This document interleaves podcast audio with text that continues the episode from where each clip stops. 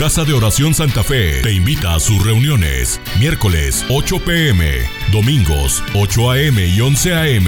Estamos ubicados. Plaza Santa Fe, Boulevard República de Honduras 104, Interior 9, Hacienda Santa Fe, Tlajomulco de Zúñiga, Jalisco. Casa de Oración Santa Fe, un lugar para adorar.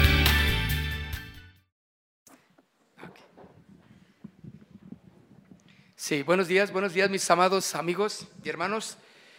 ¿Cómo están? ¿Están bien? Me da gusto verles, Emerita, me da gusto ver a tu esposo también, unos buenos amigos de chorrocientos mil años de conocernos y, este, y están aquí visitándonos, es un placer. Y a todos, a todos de veras, cada uno, nos da gusto verle, ¿verdad? No, no es, uno no es especial más que el otro, no, todos somos especiales, ¿verdad? Pero también nos gozamos el tener amigos, visitantes que que como Beto, también bienvenido, bienvenido. Y yo quiero compartir con ustedes la palabra del Señor. Eh, el tema que quiero compartir es, hizo lo recto ante los ojos del Señor. Ese es el tema. Hizo lo recto ante los ojos de Jehová. Y parte de lo que quiero compartir, el, el, versículo eh, importante también es en Hechos de los Apóstoles capítulo 5, versículo 29. Respondiendo Pedro, y los apóstoles dijeron, es necesario obedecer a Dios antes que a los hombres. Y esto, mis hermanos, es importante porque a los apóstoles les habían dicho, no prediquen, no hablen, no digan nada de Cristo, ni del camino, ni de lo que ustedes creen. Entonces, ahí es cuando ellos dijeron, bueno, responde Pedro y junto con haciéndole segunda a los apóstoles, juzguen ustedes, es necesario obedecer a Dios antes que a los hombres, porque les recriminaron, si les dijimos que no hablaran, que ya no dijera nada del camino, que se olvidaran de ese evangelio, esa religión en la que ustedes andan. Y Pedro lleno del Espíritu Santo, responde, bueno, juzguen ustedes si es mejor obedecer a, Dios antes que a los hombres. No pudieron rebatir esta afirmación de Pedro, no pudieron rebatir este compromiso sólido que Pedro tenía y, y todos sus seguidores, los seguidores de Jesús, no pudieron hacer nada porque estas palabras que Pedro dijo tenían poder, tenían el respaldo de Dios. Por lo tanto, lo único que pudieron hacer los magistrados es azotarles y volverles a regañar para que no volvieran a, decir eh, de este camino.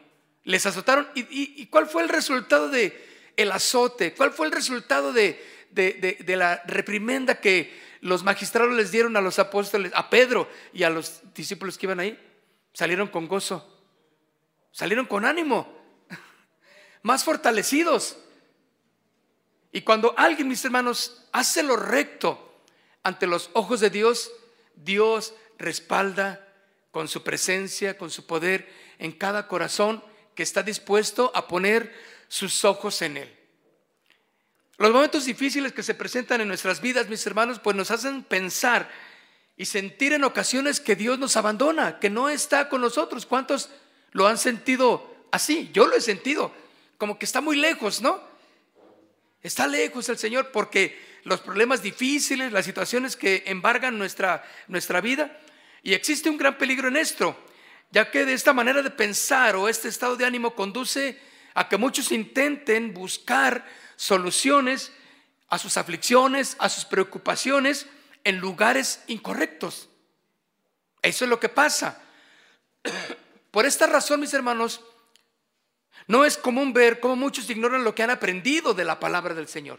Lo que sabemos de la palabra no sabemos aplicarlo y depositan su fe y esperanza en prácticas, en rituales, en cosas que no se debe, pero que para lo único que puede servir cuando nosotros depositamos nuestra confianza y ponemos nuestros ojos no en Dios, sino en todo lo que nos rodea, simplemente ponemos una barrera grande ¿sí? Una barrera inmensa entre Dios y nosotros, ¿verdad? Por eso, Por esa razón es importante, mis hermanos, que nosotros entendamos en dónde estamos poniendo nuestros ojos, en dónde estamos confiando.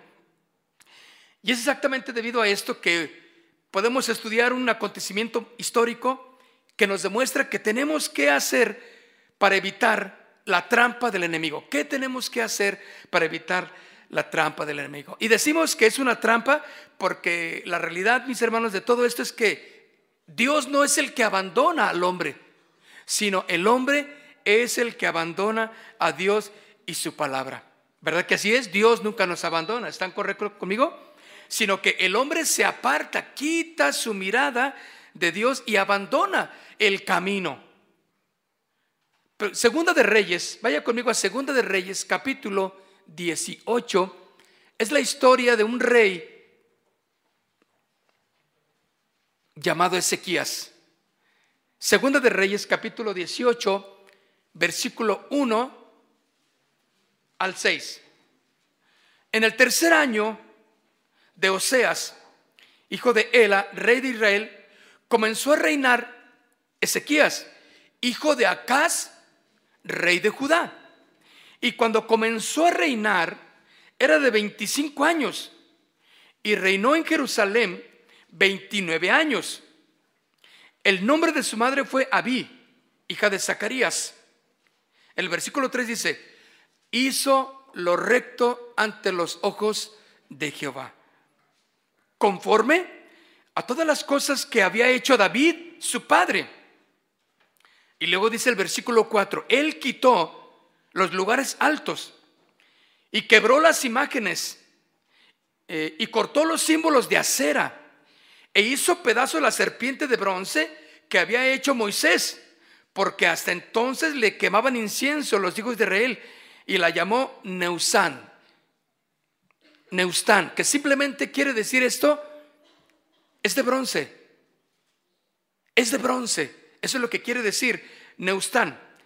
Y, y fíjense, cuando Ezequías está hablando todas las, lo que estaba haciendo Ezequías. ¿Por qué fue un hombre recto? ¿Por qué fue un hombre que puso sus ojos en Dios? ¿Sí? ¿Por qué fue un hombre que, que decidió servir al Señor? Porque dice que hizo lo recto. ¿Ante quién? Ante los ojos de Dios. Ahora, yo quiero que ustedes centren en esto, que Ezequías, al hacer esto, de quitar las imágenes, de volver al pueblo a la adoración a Dios, de, hacer las cosas que contrarias a lo que su padre hizo. Y sin embargo, dice que hizo las cosas agradables ante los ojos de Dios. Tenía enemigos. De seguro que tenía enemigos. Como igualmente tú y yo, cuando hacemos lo que es agradable a Dios, tenemos enemigos, ¿sí o no? Pero juzguemos entonces a quién vamos a agradar. Juzguemos entonces con quién vamos a quedar bien. ¿Sí? Si vamos a, agradar a Dios, tendremos enemistades. Pero mucha gente, mis hermanos, prefiere tener la amistad del mundo antes que la amistad de Dios. Por eso, Ezequías dice en el versículo 5, y en Jehová, Dios de Israel, puso su esperanza. Hermanos, la esperanza. Al principio estamos leyendo como introducción, como cuando vienen los desalientos, los problemas de la vida, las cosas que cotidianas que suceden, ¿sí o no? Si nos desalentamos o no, ya conocemos eso. Perdemos en ocasiones el fuego de buscar a Dios, de orar, no se diga de leer la palabra, ¿verdad? No le encontramos, hay veces que la abrimos y no le encuentro nada de sabor. ¿Sí? No tengo ganas. Por lo tanto, viene un desánimo y, y no queremos hacer lo que Dios quiere que hagamos. Pero dice aquí exactamente el versículo 5, en Jehová Dios de Israel puso su esperanza. Era una tarea titánica la que tenía Ezequías pero puso en Dios su esperanza. Ahorita que estamos entonando, mis hermanos, La adoración tiene como finalidad eh, eh, llevar ese, eh, avivar ese fuego que hay en nosotros. Si tú no participas de adorar a Dios, vas a morir pronto, espiritualmente. Si tú no participas, si no, claro, es, es cuestión de esforzarse, ¿sí o no? Porque a nadie que entra por la, la, puerta le damos, toma tu pedacito de unción, toma tu pedazo de fuego celestial. Toma, no, claro que no. Les damos la cordial bienvenida, pero cada quien tiene que luchar por confiar en Dios. Escucha, nadie te va a ayudar más que lo que Dios puede verdaderamente ayudarte.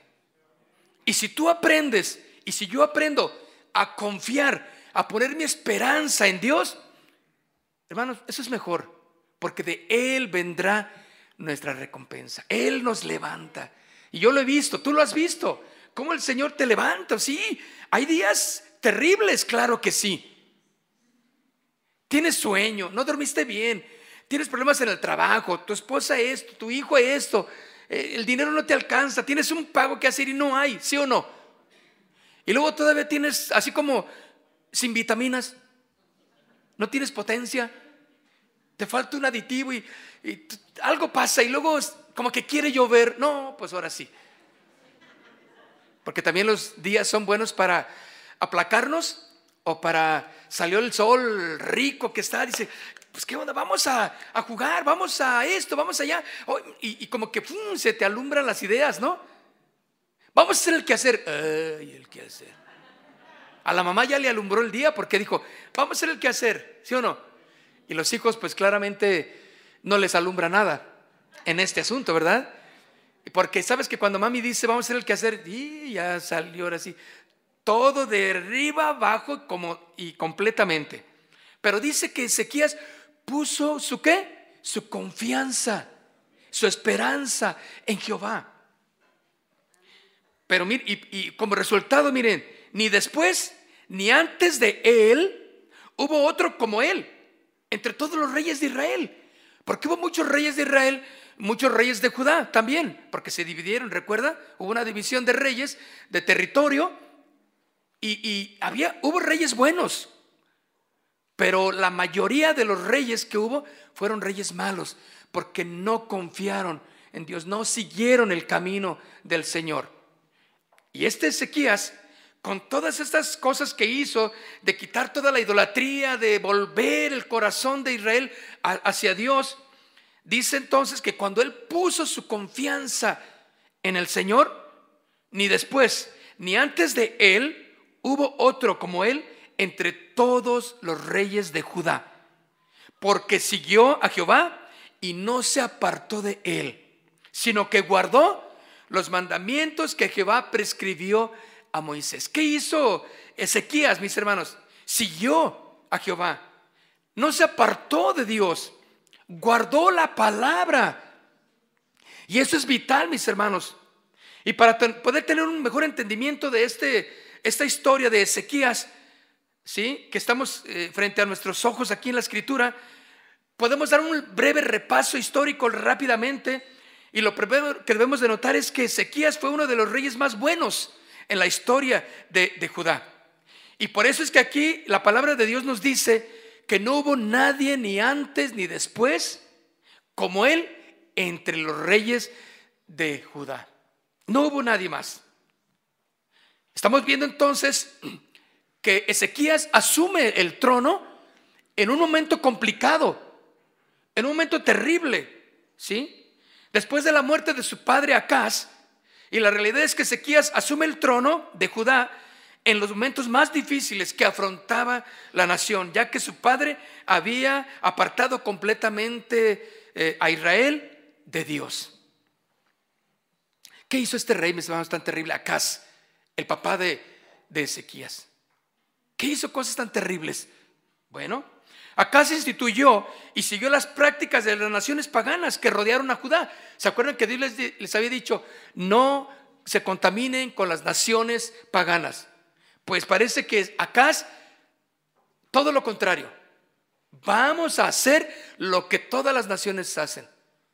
Mis hermanos, cuando verdaderamente queremos agradar al Señor, Cuando verdaderamente queremos poner nuestros ojos en el Señor, tenemos que apartarnos de las cosas que el mundo hace, con una decisión clara de a quién servimos. Acaz, el rey Acaz, llevó no solamente a su familia a la, derrota, sino a todo Judá y todo el territorio. Acaz cerró el templo para evitar que el pueblo pudiera asistir para alabar y adorar a Dios. Él hizo que los utensilios que, fueran, que se fueran hechos pedazos y ordenó que se edificaran altares, santuarios paganos en toda la nación, para que las personas que pudieran hacer sus sacrificios y quemar incienso a sus dioses paganos. Eso fue lo que hizo Acaz. Acaz le deja una herencia a, a Ezequías terrible de idolatría. ¿Cómo iba a poder tratar a Ezequías con todo ese ambiente de idolatría, de enajenación. Por eso, mis hermanos, es importante nosotros poder ver que Él hizo lo recto ante los ojos del Señor. Y fue ciertamente su situación era complicada, porque eh, todo lo que se estaba enfrentando Ezequías, todo lo que le dejó su padre, él, con toda esa idolatría que había, todo ese problema, él decidió hacerlo recto ante los ojos del Señor. Mis hermanos, hacerlo recto delante de Dios tiene un alto costo para nuestra vida. Y yo lo dije la vez pasada y, y hoy lo digo y creo que cada vez más está fundamentado con mi fe y mi esperanza en el Señor.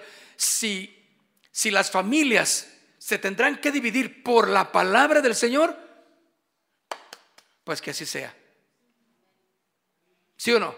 Porque lo único que veo es que si abrazamos el Evangelio, si seguimos caminando en la palabra, la paz del Señor va a ir con nosotros. Y todos los que vayan con nosotros, sea la familia completa, gloria a Dios. Pero ¿cuántos estamos hoy día luchando con familiares muy cercanos que no quieren del Señor? ¿Verdad? No quieren del Dios. Ya, es más, ya no les hablas porque el hablarles de Dios se arma el pleito en casa. Entonces mejor como que dices, bueno, voy a tratar de mantener la paz. Ya no les digo nada. ¿Les ha pasado, verdad? Ya, ya vi sus sonrisas. El esposo, la esposa, un hijo, un tío, mi mamá, tu mamá, mi abuelito, mi papá. Tremendos. Tiene un alto costo, mis hermanos. Ezequías se encuentra con una situación igual de desastrosa. La rebeldía total de este rey, Acaz, o sea, el papá de Ezequías, produjo graves consecuencias y su reino sufrió tragedias terribles. Fueron derrotados en guerras, miles de, del pueblo fueron exiliados a otras tierras, se los llevaron cautivos. Y a pesar de todos estos desastres, mis hermanos, Acaz no se arrepintió y no buscó a Dios la importancia de buscar a Dios, mis hermanos. Aferrarse cada vez más a su palabra. Poner la esperanza, la seguridad en Él, mis hermanos, es vital hoy en día. Los días cada día están más terribles. Noticias que ya no nos espantan, porque ya nos acostumbramos a verlas, ¿sí o no? Desaparecidos, desaparecidas, descuartizados, eh, eh, cuerpos tirados, eh, eh, balaceras acá, balaceras acá, balaceras allá, ¿sí o no? Un loco por acá, ya agarró una metralleta y ya le disparó a sabe cuántos. Eso, ¿recuerdan que en Estados Unidos pues lo veíamos mucho? Pues ya los locos se vinieron para acá. Gente desquiciada, claro. Gente fuera de control. Ya no hay seguridad. Llegaron a la taquería. ¿Cuántos han escuchado las noticias? Que estaban los comensales muy felices y llegaron y traca, traca, traca, traca, porque uno, iban contra uno, pero pues de una vez les dieron tacos a todos. ¿Sí o no? Es terrible, ¿no?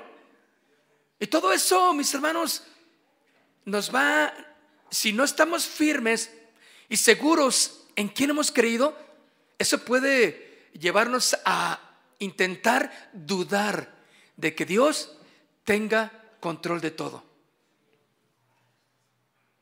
Y pensamos que Dios perdió el control, que Dios ya no está, está alejado, mejor ya se fue a otro lugar Dios. No, al contrario, mis hermanos, como Ezequías se enfrenta a una situación tan terrible que le dejó su padre, es igualmente, nosotros estamos en una situación terrible en la cual tenemos que hacerlo recto ante los ojos de Dios. Y ciertamente esto va a traer enemistades. ¿Ya, ¿Ya has tenido enemistades por el Evangelio? Claro que sí. Y lo más triste, mis hermanos, es que los de tu casa son tus enemigos principales, ¿verdad? ¿Cuántos enemigos cercanos tienen? Ellos, ¿verdad? No estamos hablando de que, de que eh, enemigos de... Estamos hablando del Evangelio, que no creen, no quieren. Es difícil eh, remar en contra de la corriente, ¿verdad? Pero Acaz, el papá de Ezequías, no se arrepintió. Dejó destrozado todo el país. Y ahí estaba Ezequías, empezando a trabajar. Por eso dice aquí, entonces leímos lo que estamos leyendo el versículo de Reyes, en el tercer año de Oseas, hijo de Elá, rey de Israel, comenzó a reinar Ezequías, hijo de Acaz, rey de Judá, el versículo 2, y cuando comenzó a reinar era de 25 años, y reinó en Jerusalén 29. El nombre de su madre era Abí, hija de Zacarías. Él había sido criado y expuesto a los malos ejemplos de su padre. Pero esto no, no, no le importó a, Ezequías. Ezequías había presenciado cómo su padre había destrozado la nación. Y fijémonos bien una cosa, mis hermanos. Cuando Ezequías asume el trono, él tenía una enorme tarea por delante. Mis hermanos, el ser cristiano no es nada fácil.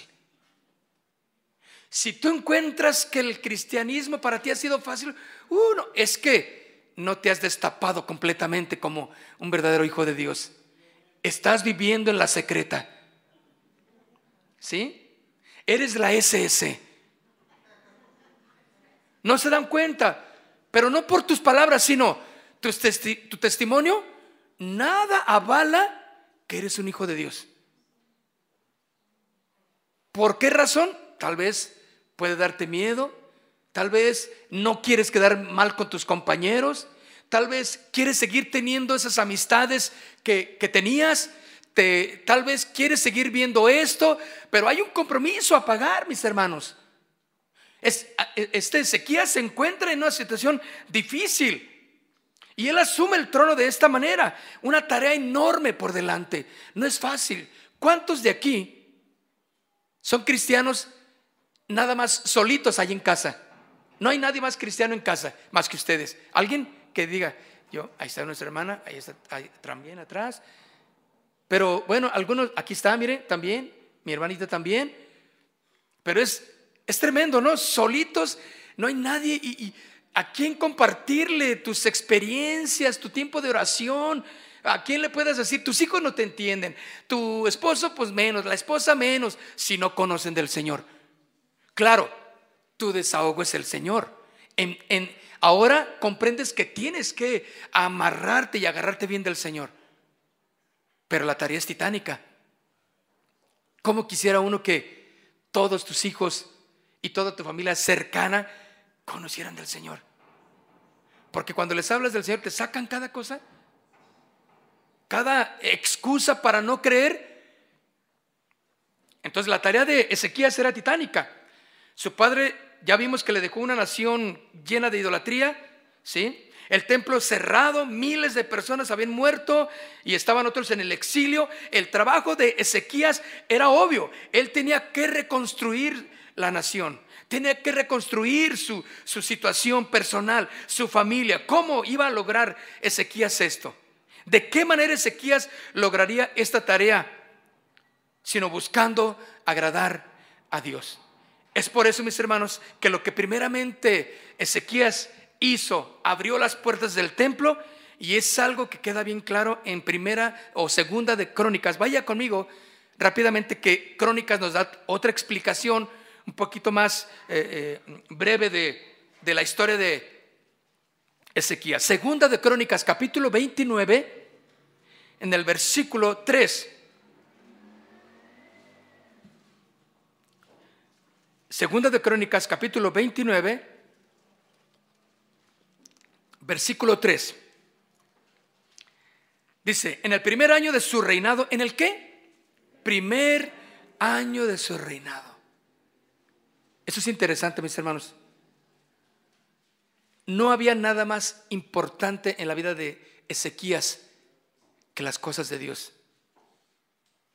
Cueste lo que cueste. Ahora sí, como dice aquella refrán, tope en esto.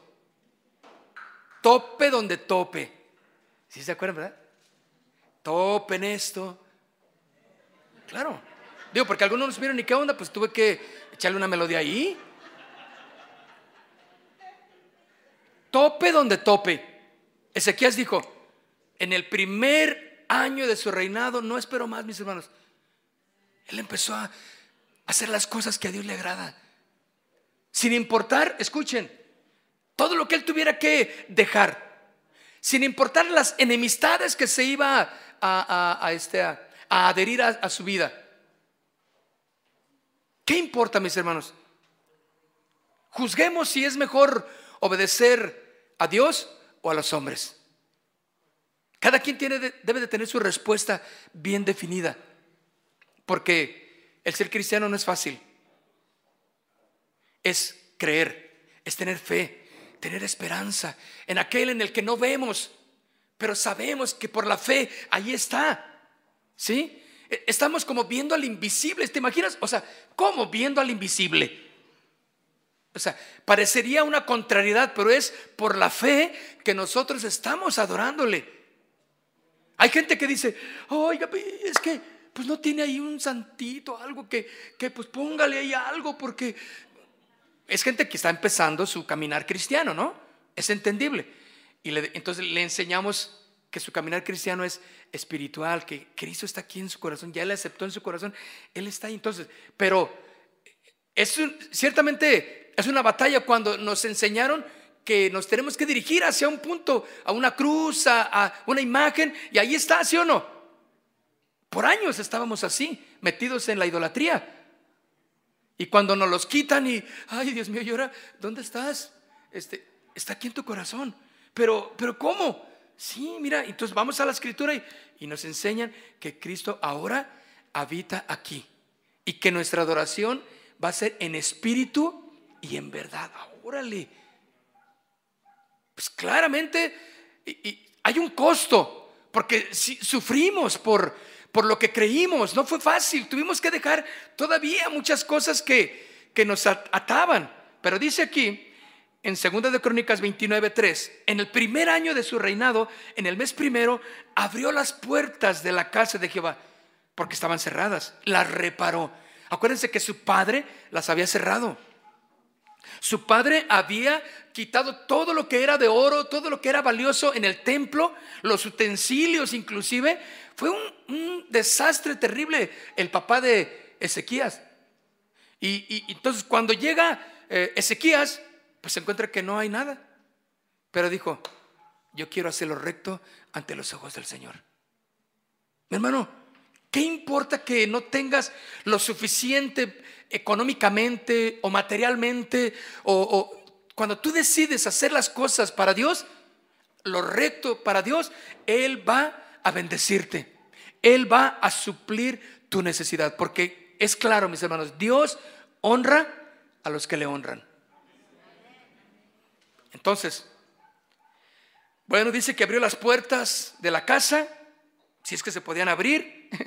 Y la reparó porque no había marcos, porque no había nada, utensilios. Dice, e hizo venir a los sacerdotes y a los levitas y los reunió en la plaza oriental. Los hizo venir porque de seguro que Acaz, su papá, le dijo, había dicho, y tal vez con sentencia, si encuentran a alguien que esté adorando a los dioses que no adoramos aquí, le vamos a, a poner una. Estaban amenazados. Era la mafia siciliana de aquellos tiempos, ¿no? Estaban amenazados. Por eso, cuando Ezequías llega, dice, ¿qué es lo primero que tiene que haber en la vida de un verdadero cristiano, ante las adversidades? Adoración, alabanza, gratitud al Padre, ¿sí o no? Exaltación, acciones de gracias. Ezequiel lo entendió y dijo, abramos el templo. Eso es lo primero que vamos a hacer. Y vayamos a reconstruir las, las puertas, reparó todo e hizo venir a los sacerdotes y a los levitas, a los servidores. Hey, vean cómo está la casa de Dios. Vamos a repararla. Porque todavía tenían el temor de lo que había hecho Acaz años atrás. Pero Ezequiel les estaba dando un nuevo impulso, un nuevo deseo, unas nuevas ganas, mis hermanos. Cada día, dice la escritura, son nuevas sus misericordias. ¿Te levantaste hoy? Es un milagro. ¿Sí? Porque dice la escritura, Pablo decía, para mí el vivir es y el morir. Entonces, para un cristiano, bueno, si vivimos, gloria a Dios. Y si morimos, gloria a Dios. ¿O no? Ya estamos con Él. De cualquier manera, en Cristo la tienes de gane. Entonces dice que hizo venir los sacerdotes y los levitas y los reunió en la plaza oriental y les dijo, oíganme levitas, santifíquense, purifíquense ahora y santifiquen la casa de Jehová, el Dios de vuestros padres, y saquen del santuario la inmundicia. O sea, no me dejen residuos de nada que no sea limpieza, purificación, santificación en la casa de Dios. Lo primero que hizo Ezequías fue limpiar su corazón, su templo, que todo Israel, que todo Judá fuera limpio y dispuesto para dar, porque había gran inmundicia, mis hermanos. ¿Qué pasa cuando, cuando Cristo no permitimos que more y que gobierne en nuestro corazón? Pues viene la inmundicia. Viene Satanás y llena de cochambre, de duda, de miseria. Óigalo bien. Dígame si no es una vida miserable los que viven sin Cristo. Por eso es importante que ahora que tenemos a Cristo, eh, eh, valoremos, nos demos cuenta del poder de Dios en nosotros para poder vivir una vida de, de autoridad, de poder, ¿sí? una vida de amor. Y sabe, todo eso va a redundar en lo material. Porque la sabiduría de Dios va a gobernar nuestras vidas y nos va a hacer entender que ahora ya no gastamos ya no, el dinero en, en cosas que no convienen, que no son correctas. Ahora ahorramos. Fíjense, yo me acuerdo, mi, mi cuñado, que les he comentado, mi cuñado que milagrosamente se convirtió al Señor, e, él conoció todos los centros de rehabilitación en la ciudad. Y no duraba más que unos dos, un mes, dos meses, cuando mucho. Y se le hacían chiquitas las bardas y ahí nos vemos. Ya centros de rehabilitación cristianos, no cristianos, religiosos, lo que sea, los conoció todos. Vivían la miseria, robando. Llegaron una vez a la casa eh, eh, los policías porque lo andaban persiguiendo y balacearon, bueno, lo quisieron balacear, pero le pegaron a la puerta de la casa. Y ahí está como una evidencia de la casa de mi, de mi suegra, pues. Entonces dices tú, le hablábamos del Evangelio, no quería, no quería del Evangelio. Se ponía muy sedita, ¿verdad? ya después de una guarapeta que se ponía. Y luego ya, eh, nos, pero nomás era todo lo que hacía. Pero cuando el Señor empezó a hacer la obra en él, de una manera maravillosa, hermano. Yo orábamos por él, créame, lo reprendíamos ahí y, nada. Y, y, le poníamos y aceite y cuanta cosa, nada. Lo único que, pues dijimos, Señor, pues cuando tú quieras en el momento que tú quieras. Y sabes, no pasó mucho. De una manera soberana, él solito por ahí en su cuarto, escuchó una predicación. El Señor empezó a tocar su vida y se derritió allí delante de Dios, se humilló allí. Y de ahí en adelante, ya le estoy hablando que ya lleva, eh, no sé si tres, cuatro, soy malo para, las, para los años, pero por ahí va tres. Nena, ¿no se acuerda, tiene nena? Bueno, es que ella lo conoce, unas tres o cuatro, cinco años por ahí que ya, ya bien convertido y hasta la fecha. Y él, ahora, ¿saben qué? Trae carro. A lo mejor unos dicen, ay, ay, ¿eso qué? Es un milagro para él. Porque todo lo que traía era robado. Lo agarraron y lo llevaron al penal porque le encontraron, lo agarraron con una moto robada. Y duró como siete años, creo que en la cárcel. Ya era remiso. Y, sin embargo yo lo veo ahora y le digo, Gus, En mi cuñado le digo, ¿cómo, cómo Dios, mira, te ha cambiado, verdad? Sí, pues ahí voy, ahí voy. Este, mira, hasta carro trae donde, donde se mueve. O sea, es una. Pues eso es lo que hace el Señor, ¿no? Cuando alguien confía en el Señor, todo eso es. Ahora, Él no se convirtió para que le diera un carro. Claro que no. Ah, pero el dinerito, su pequeño. ¿Por qué lava autos? Se dedica. No, no. Eh, él solamente se dedica a lavar coches. Y de ahí, Él juntó para un carro.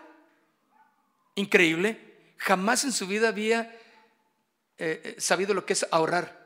Nada, no, pues ese no, ahorraba nada, al contrario, llegaba con mi suegra y pues le daba baje ahí con las, las joyas de, sus, de la familia y agarraba, todo se perdía, todo lo que había que vender, él se lo llevaba a vender. Medicinas que encontraban, digo que ya de la mamá, de eso que compraban, medicinas que se llevaba para darse sus, sus buenos este, viajes astrales. El Señor cambió todo, mis hermanos. Por eso yo no tengo ni la menor duda que cuando Cristo llega a nuestras vidas y le honramos, ¿sí? Con nuestro testimonio, ¿sí? Y hacemos lo recto ante el Señor, Él bendice espiritualmente y materialmente, mis hermanos. No tengo ni la menor duda. Así es que le invito a que lo crea juntamente conmigo. Entonces aquí que sacó del santuario toda la inmundicia. Después de que manda destruir todos los santuarios paganos, hablando de Ezequías, los pilares sagrados y los símbolos de acera y todo lo que era parte de la adoración eh, idólatra de Judá y de Israel. En otras palabras, Ezequías se dio cuenta que aparte del problema físico y económico que enfrentaba el país, era un problema más importante. Él sabía que los problemas principales de todos eran los problemas espirituales el haberse alejado de Dios. El haber dejado a Dios era lo peor que habían podido haber hecho. Porque habiendo, Romanos dice, habiendo conocido a Dios, no le dieron gloria ni le honraron como a Dios, sino que se envanecieron en sus propios razonamientos. Qué terrible historia haber conocido al Señor y haberse alejado. Por eso dice el Señor, más valía no haber conocido que haberle conocido y, este, y retirarse del camino del Señor. Porque es terrible la paga para esas personas. Por eso ya estamos aquí, mis hermanos. Topen lo que tope, ¿sí o no? Topen esto. No creo que escuchó la canción, ¿eh? yo la oí por ahí. Pero él sabía que era importante hacerlo así. Estoy seguro que a lo mejor algunos pueden estar pensando, oye, yo no soy un idólatra, yo no soy idólatra. ¿Qué tiene que ver esto conmigo? Yo no adoro imágenes. Pero si piensas así, y si piensas que nada de esto tiene que ver contigo, vamos a, a, invitarte a que pienses en lo que es la idolatría. Porque la idolatría, mis hermanos, abarca un amplio territorio. Estoy completamente y estamos seguros de que ninguno de nosotros aquí sirve un ídolo, ¿verdad que no? No llega así, ta, ta, ta, ta, y que te hincas ahí a un ídolo en tu casa. Porque supongo que todos adoramos al único Dios. Pero, mis hermanos, y claro que sí, podemos pensar en eso. No adoramos una imagen, ya no confiamos en, en los escapularios, ni en, ni los crucifijos que traíamos, ni en los rosarios, ni nada, ni en las, eh, nada, ni en las estampitas, ni, ni colgamos algo en el carrito ahí para que, pues, que San Judas Tadeo me vaya cubriendo y que me abra camino y que nada te va a cubrir, ni nada te va a abrir paso, porque el tráfico es terrible. Y más como manejas, San Judas Tadeo te aseguro que se baja también. No, no se crean, e, es, un chascarrillo porque San Judas no, ni es san ni, ni, ni está. Él ya, ya fue, si es que existió, ¿verdad? Entonces, yo estoy seguro que de ninguno de los que estamos aquí nos vamos a postrar ante un ídolo, claro que no, ni ante una estatua para adorarle. Pero es algo que estoy seguro que la idolatría abarca mucho territorio. Y vaya conmigo al libro de Colosenses, capítulo 5, en el versículo eh, Colosenses capítulo 3, en el verso 5. ¿Sí lo tiene? Dice, haced morir pues lo terrenal en vosotros, en ti, ¿sí? Y en mí, que es fornicación, impureza, pasiones desordenadas, malos deseos y avaricia, que es qué? Está la idolatría. ¿Verdad que en ocasiones pensábamos, pues, un ídolo y yo me hinco y le prendo una veladora? No, las pasiones, ¿sí? La fornicación, la impureza, malos deseos, pasiones desordenadas. ¿Qué es todo esto? Idolatría, mis hermanos. ¿Por qué es importante saber esto, mis hermanos? Estas palabras son importantes que el apóstol Pablo menciona, porque un genuino creyente no debe de ser atraído por dioses de piedra o de yeso, claro que no, pero tal vez puede ser atraído por algunos de estos deseos terrenales. ¿Sí? Y en, en numerosas ocasiones somos seducidos por esos ídolos materiales, religiosos o intelectuales. Algunos piensan, pues claramente, que ya no van a adorar ídolos, pero examinemos este tema de, aclarar cualquier duda que pueda existir en cuanto a, a los ídolos. Primero debemos de preguntarnos, ¿qué es un ídolo? Bueno, buscando en un diccionario, encontramos que la palabra para definir ídolo significa, es una figura de un Dios al que se adora, persona o cosa excesivamente amada o admirada. Eso es lo que es un ídolo. Alguien de tu familia se puede convertir en un ídolo para ti. ¿Sí? Ni el esposo ni la esposa deben de ser una persona sumamente admirada, excesivamente amada o admirada, de tal manera que llegues a ponerlo en la misma posición de Dios que tu familia. Porque se convertiría en un ídolo. Y claro, a lo mejor te jactas de salir de la religión tradicional o, ya no esto, ya no que, pero, pero ¿qué tal con tu, tu afán de tener, ¿sí? De adorar excesivamente, amar a alguien, a una persona o a una cosa Y esto, mis hermanos, habla de una madurez que cada uno debemos de tener para entender que la idolatría tiene muchos matices, que puede abarcar mucho territorio y que nos puede en ocasiones eh, eh, eh, agarrar de nuestra vida y hacernos idólatras de alguna forma u otra. Solamente nuestros ojos puestos en Él y eso nos va a librar a nosotros de que ninguna de las cosas que, Colosenses nos menciona, eh, de, lo que puede eh, eh, abrazar nuestra vida o tomarnos, ni fornicación, ni impurezas, ni pasiones desordenadas, malos deseos y avaricia, ¿qué es? ¿Qué es entonces? Idolatría. En el versículo de ahí mismo Colosenses capítulo 2, Mire lo que Pablo nos da un consejo. En el Colosenses capítulo 3, verso 2, por eso dice, poned la mira en donde, mis hermanos, en las cosas de arriba, no en las de la tierra. ¿Quién está arriba? ¿Quién está sentado en su trono, mis hermanos? Es Dios. Y esto se llama compromiso. Hacerlo recto delante del Señor. Gálatas 1.10. Gálatas 1.10. Pues, ¿busco ahora el favor de los hombres? ¿Lo tienen conmigo? ¿O el de Dios? ¿Qué buscas, mi, mi querido amigo? ¿A quién vienes a ver aquí? A la iglesia también. ¿Cuál es tu compromiso?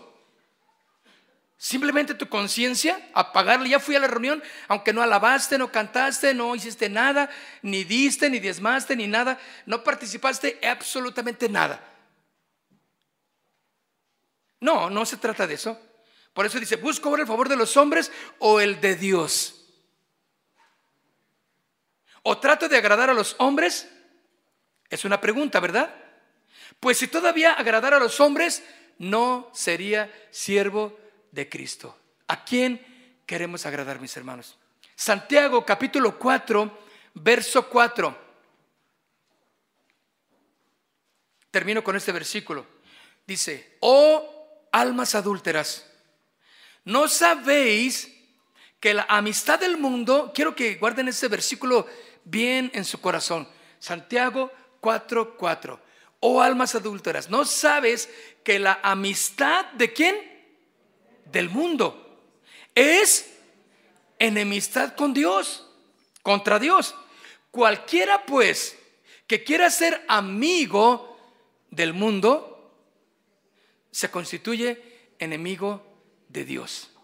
Yo no sé si tú tienes, tal vez tienes como enemigo a Dios. Por eso te está yendo como te está yendo. Yo no sé. Pero analiza si eres recto delante del Señor. Analiza si tu conducta cristiana es la correcta, conforme a las escrituras, porque yo cuando platico con alguien dice, no, yo también tengo a Dios. Y lo ves en la miseria en la que vive y dices, bueno, pues sí, pero no es el que yo sirvo. Porque este Dios es el Dios verdadero, el único, no hay otro. ¿Sí o no? Aquel que cambia la botella de vino por una economía exitosa en tu casa. ¿Sí o no? Aquel que cambia la borrachera, porque el, tomar ahorita es carísimo. bueno, yo me imagino, ¿verdad? Pues simplemente cuando vas a un restaurante y, te pides una, una limonada, ¿cuánto cuesta una limonada? ¿15 pesos? hermano, pues es que yo voy aquí a, la de la, a la Colfres. Pero está bien. Ya sé que ustedes van acá de, acá de, de, de este Copacabana para arriba. Nada, se cree. Pero, ok, ¿20 pesos? 25. Y bien chafota, ¿verdad? Una limonada, porque ni, tiene limón ni nada. E, es un agua de culé. culé. Y ahí está. Pero es, caro. Entonces yo digo, mira nomás cómo. Ahora, estás, bueno, no, no ustedes, sino la gente que no tiene a en su corazón, se la pasa en la tomadera. ¿Todo eso cuesta o no? ¿O alguien toma gratis? Claro que no. Y ahí está, invirtiendo, pagando una y otra, y se le acaba y tráete el otro, y tráete el otro, y, llévate este reloj y dáselo al de la tienda y dile que luego yo lo recojo y que te dé. Y, te embarcaste bien horrible. O sea, todo eso cuesta. Cuando Cristo viene a la vida de la persona, uy, uy, uy, mira, esos 400, 500 pesos que, se te llevan en esa nochecita, y me estoy yendo corto, ¿eh? Pero bueno, vamos también a no ser tan agresivos. Pero ese dinero ahora lo guardas. Ahora ya compras esto, ahora ya compraste la pintura para la casa, ahora ya arreglaste el, agujero que tenía ahí Pancho Villa en, tu, en, tu, recámara cuando te tiró un balazo. estoy hablando de años que tiene ese hoyo, ya lo tapaste, ya lo pintaste. Todo eso es parte de lo que Dios cambia o no. Ya te vistes mejor, te bañas, te peinas, cuñado. Y, y compras ropa para tus hijos. Sí, a tu esposita ya le llevaste un detalle que tenía tanto tiempo que no la llevabas a los tacos. Esa noche la llevaste a los tacos que a ella siempre le gustan. Todo va cambiando. Por eso dice, ¿no sabes que la amistad del mundo es enemistad contra Dios? Yo no sé a quién quieras tener como amigo, al mundo o a Dios. El mundo va a pagar pura miseria, mis hermanos. No va a haber otra. Dios va a bendecir. Dios va a multiplicar. Dios es nuestra paz. Pon tus ojos en Él. Quiero invitarte a que te pongas de pie. Cualquiera pues que quiere ser amigo del mundo, que quiere quedar bien con el mundo, hermanos, se va a constituir enemigo de Dios. Vive una vida que a Dios le agrade. Honra con tus hechos. Honra con tu testimonio. Hazlo recto delante de Dios. No importa si hay enemistades, si te critican, si te dejan de hablar, no importa si ya no quieren juntarse contigo, es mejor solo que mal acompañado, dice la Biblia. ¿Dice la Biblia? ¿Verdad que no? Pero es un buen refrán sabio, ¿verdad? No dice la Biblia, pero es correcto. La Biblia dice, júntate con sabios y sabio te harás, dice la Biblia. Júntate con necios y eso es lo que te va a pasar pobreza, tristeza. Padre, queremos ponernos en tus manos en esta mañana, Dios. Queremos ponerte como primer lugar en nuestras vidas, Dios. Queremos, Señor, honrarte con todo lo que creemos. Porque no es lo que yo crea, sino es lo que dice tu palabra. No es eh, que todo el mundo tenga su Dios, no. Es el único Dios verdadero. Y es al cual todos deben de creer en Él. Ciertamente te rechazan. Pero Señor, aquí estamos en esta mañana, sobreponiéndonos a la situación adversa de la casa, de nuestra persona, del desánimo que tal vez alguien puede tener. Nos sobreponemos a eso, Dios. Y si es, hay que ir a trabajar, Señor, en las mañanas y, y, hacer nuestra labor diaria, Padre. Y si no hay nadie que vaya con nosotros y nos sentimos solos, que podamos sentir que no es así. Tú estás con nosotros, Señor. Tú vas con nosotros al trabajo. Tú vas con nosotros ahí en la casa, haciéndole frente a todas esas idolatrías de nuestra familia o, comentarios incorrectos o cosas que hacen que son, te desagradan a ti, Señor. Queremos ser como Ezequías, que aunque vio cómo sus padres, cómo su familia destruyó todo lo bueno que, que pudo haber tenido, Ezequías se rindió a ti, Señor, y quiso hacer lo recto delante de ti. Te buscó con todo su corazón. Puso en ti su esperanza, Señor. Que en esta mañana, cada uno de los que estamos aquí, Señor, aprendamos a poner nuestra confianza, nuestra seguridad en ti, Señor. Yo quiero invitarte a que levantes tus manos y le digas, Señor, en un compromiso, yo quiero que seas mi esperanza, mi refugio que seas mi consuelo todos los días de mi vida, Señor. Y que si va a pasar la división en mi familia querida, Señor, y que si va a ser división en mis amigos, en mis compañeros de trabajo, por causa de que soy un cristiano y doy un correcto testimonio, pues que así sea, Señor.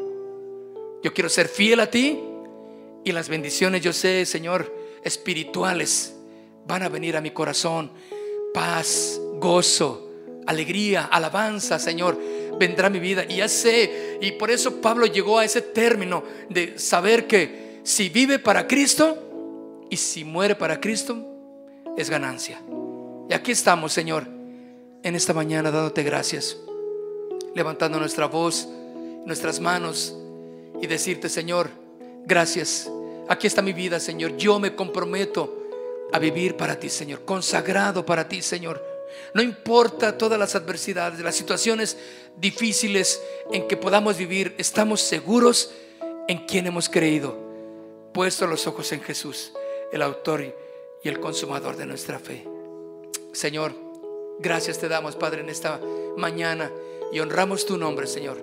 Y queremos salir de este lugar convencidos, firmes de que somos verdaderamente tus hijos, dando un testimonio correcto, Padre y con fe en nuestro corazón. Amén. Denle un aplauso al Señor. Gracias, Señor. Gracias, Padre, en el nombre de Jesús. Oh, Dios. Te amamos, Señor. Aleluya. Pues mis hermanos y amigos, vayan a descansar, vayan en paz a casa. Lo que tengan que hacer, háganlo en el nombre del Señor. ¿De acuerdo? Dios les bendiga a todos, despídanse, conózcanse, salúdense brevemente y desalojemos este lugar porque ya van a venir los de las 11.